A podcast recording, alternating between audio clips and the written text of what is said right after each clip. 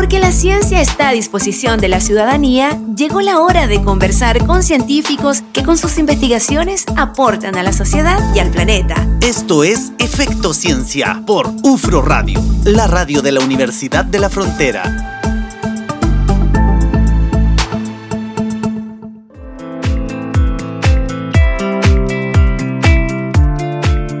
Made in Chile, tal cual.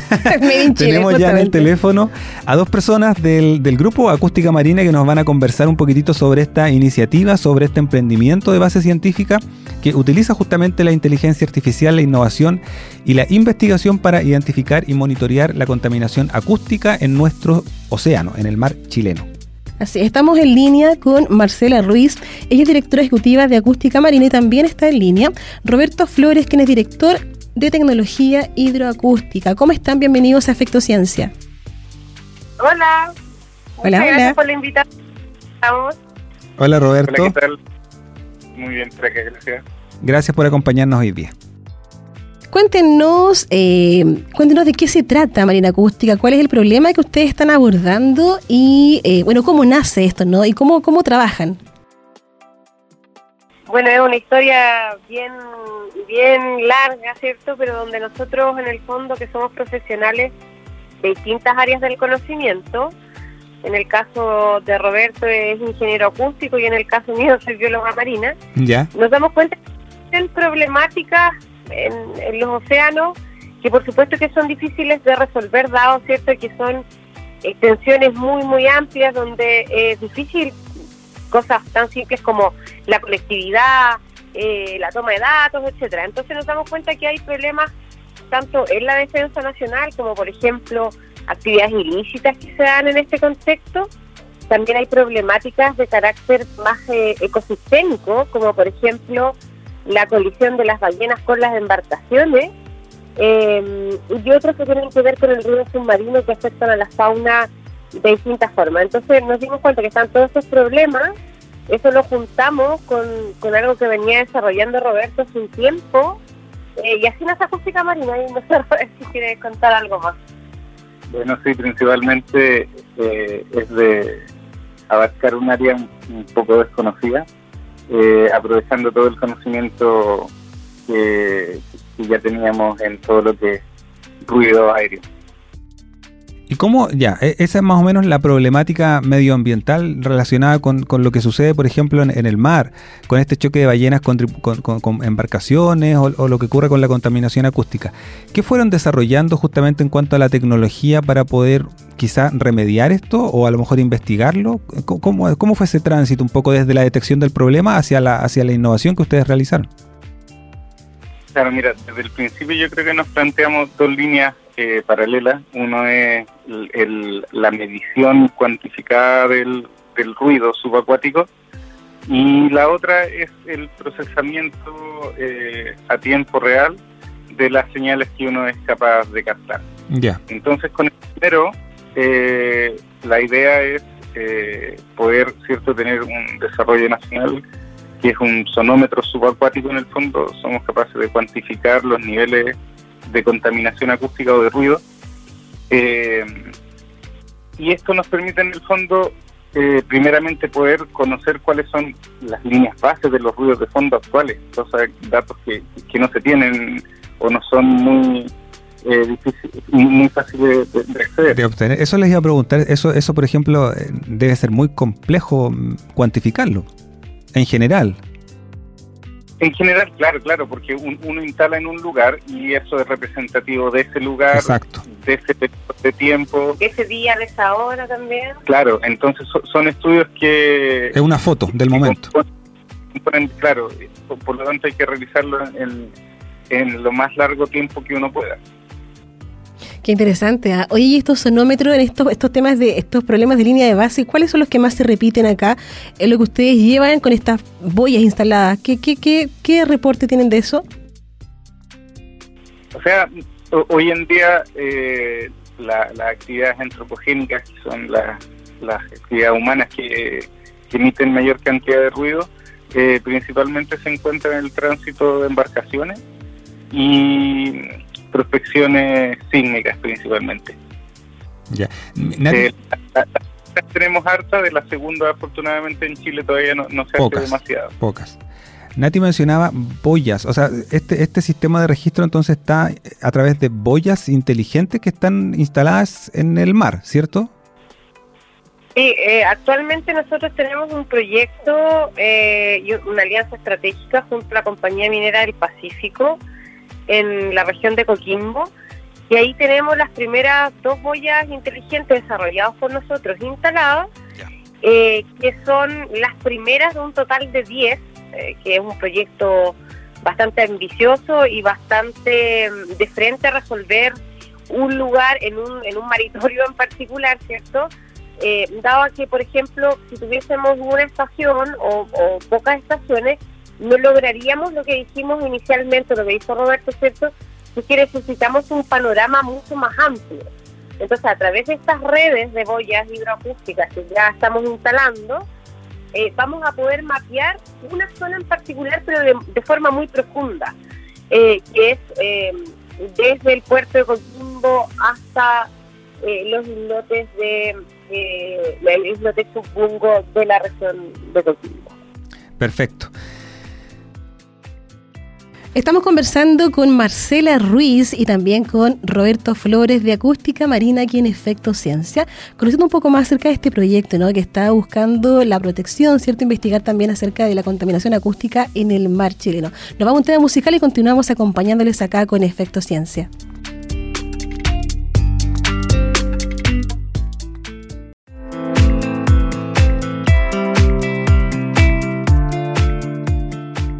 Continuamos en UFRO Radio haciendo Efecto Ciencia esta tarde acá conversando con Roberto Flores y con Marcela Ruiz de Acústica Marina. Oye, pero escuchábamos a Queen, ¿eh? tema, escuchábamos a Queen. tema estábamos escuchando. Y como nada es casualidad, fíjate que escuchábamos a Queen porque es un tema que a ellos los une como, como, emprendimiento, como- como, sí, justamente. Es, es lo transversal, bueno, aparte del gusto por, por su trabajo, también está la música, ¿no? ¿Qué historia, eh, Marcela, Roberto, muy breve, qué historia tiene esta, este, esta canción en particular o este grupo? Lo que pasa es que nuestro grupo de trabajo es transdisciplinario, pero máximo. Entonces, un día nos preguntamos cuál era la banda de acústica marina y nos dimos cuenta que musicalmente, ¿Ya?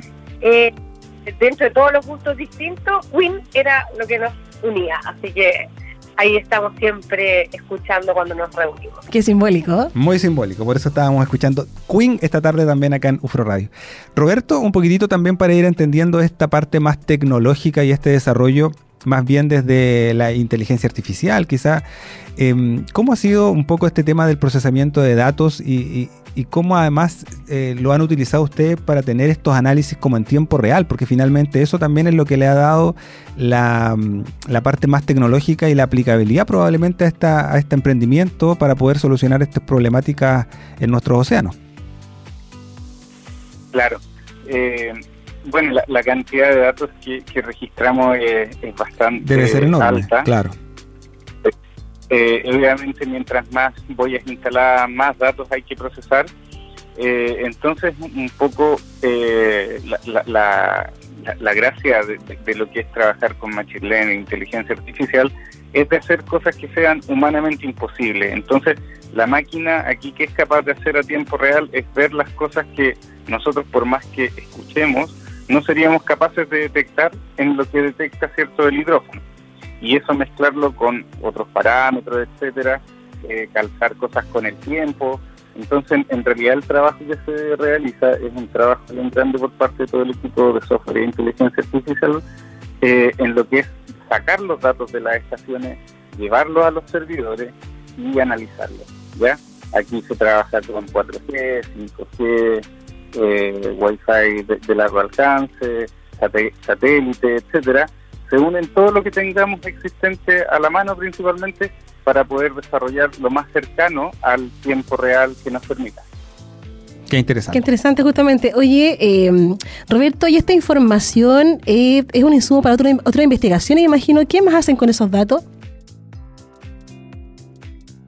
Eh, actualmente estamos desarrollando algo que se va a llamar, esta, esta es como una de, las, de los adelantos, Una se primicia. va a llamar una el, observa- una primicia, el Observatorio Hidroacústico, que va a ser una plataforma gratuita, de libre acceso, van a tener que registrarse por supuesto, pero donde vamos a entregar datos a la comunidad científica a nivel mundial donde vamos a entregar datos a, las a la comunidad local también para que pueda, en el caso, por ejemplo, de los pescadores artesanales, pueda eh, tener datos que son relevantes para su actividad y para la comunidad científica también para que vean a Chile como un lugar donde, eh, bueno, ya sabemos que hay una riqueza y una abundancia de especies enorme, pero que puedan conectarse con nosotros para que después ojalá nos vengan a visitar, vengan a mover la aguja económica acá, eh, que conozcan la ciencia chilena, es decir, vamos a hacer un puente y vamos a hacer un acercamiento eh, a través de esos datos que, que nosotros podemos estar recolectando y que tenemos ganas de compartir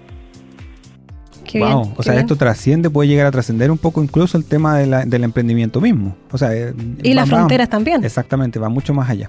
Oye, Marcela, ustedes mencionaste hace un instante que el proyecto tenía pensado instalar 10 boyas. ¿Dónde tienen eh, proyectado poner la siguiente?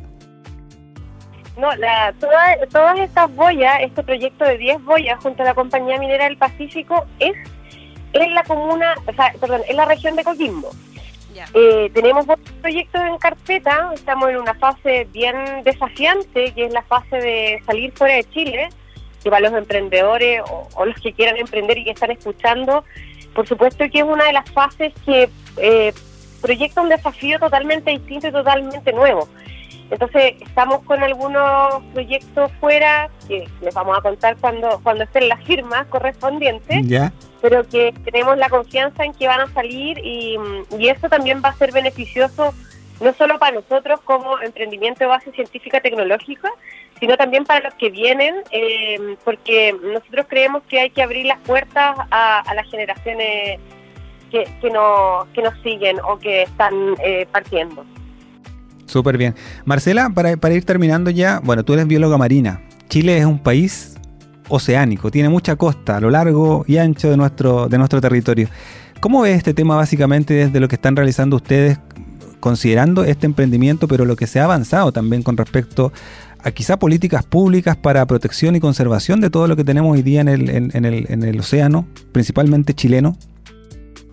Mira, Chile es, es una economía que ha sido bien líder, no solamente dentro de lo que es Asia-Pacífico, sino que ha marcado bastante la pauta a nivel mundial en protección de los océanos y en los compromisos que ha adoptado. Y esto viene desde el 2015, que debe ser eh, el gobierno de Michelle Bachelet, en adelante, y todos los eh, gobiernos lo han, eh, lo han seguido suscribiendo. ¿ya? Eso es importante porque significa que hay una trazabilidad, hay un compromiso país que va más allá, ¿cierto?, de quién esté.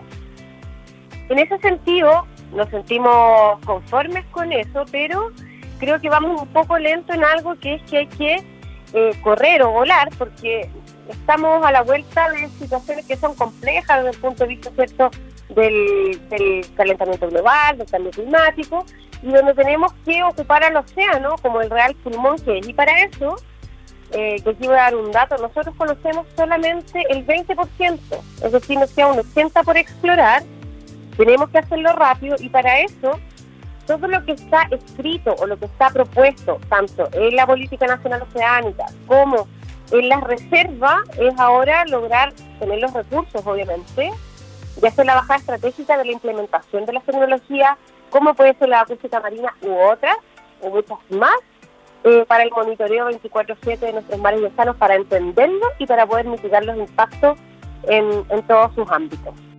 O sea, ¿es ahora o nunca? Literalmente. Es ahora. Es ahora nunca. Hoy día tenemos desafíos planetarios de, la humanidad completa, como decías tú, Marcela, con respecto al calentamiento global. Lo hemos conversado también en otros programas con temas eh, justamente para resguardar nuestros recursos naturales y cómo estos también van a ir mitigando los efectos que, que ya están aquí, que no es un tema de futuro, sino que ya están aquí. Pero Acústica Marina ahí está aportando, está investigando y está monitoreando. Exactamente. Marcela, Roberto, muchas gracias por habernos acompañado esta tarde aquí, acá en Nufro Radio.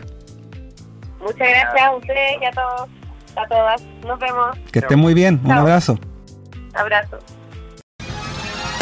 Terminamos el recuento científico de la semana. En el próximo programa seguiremos hablando de ciencia, investigación, tecnología e innovación. En Efecto Ciencia. El programa científico de la región de la Araucanía por la 89.3 en Temuco y la 94.1 en Angol. UFRO Radio, la radio de la Universidad de la Frontera.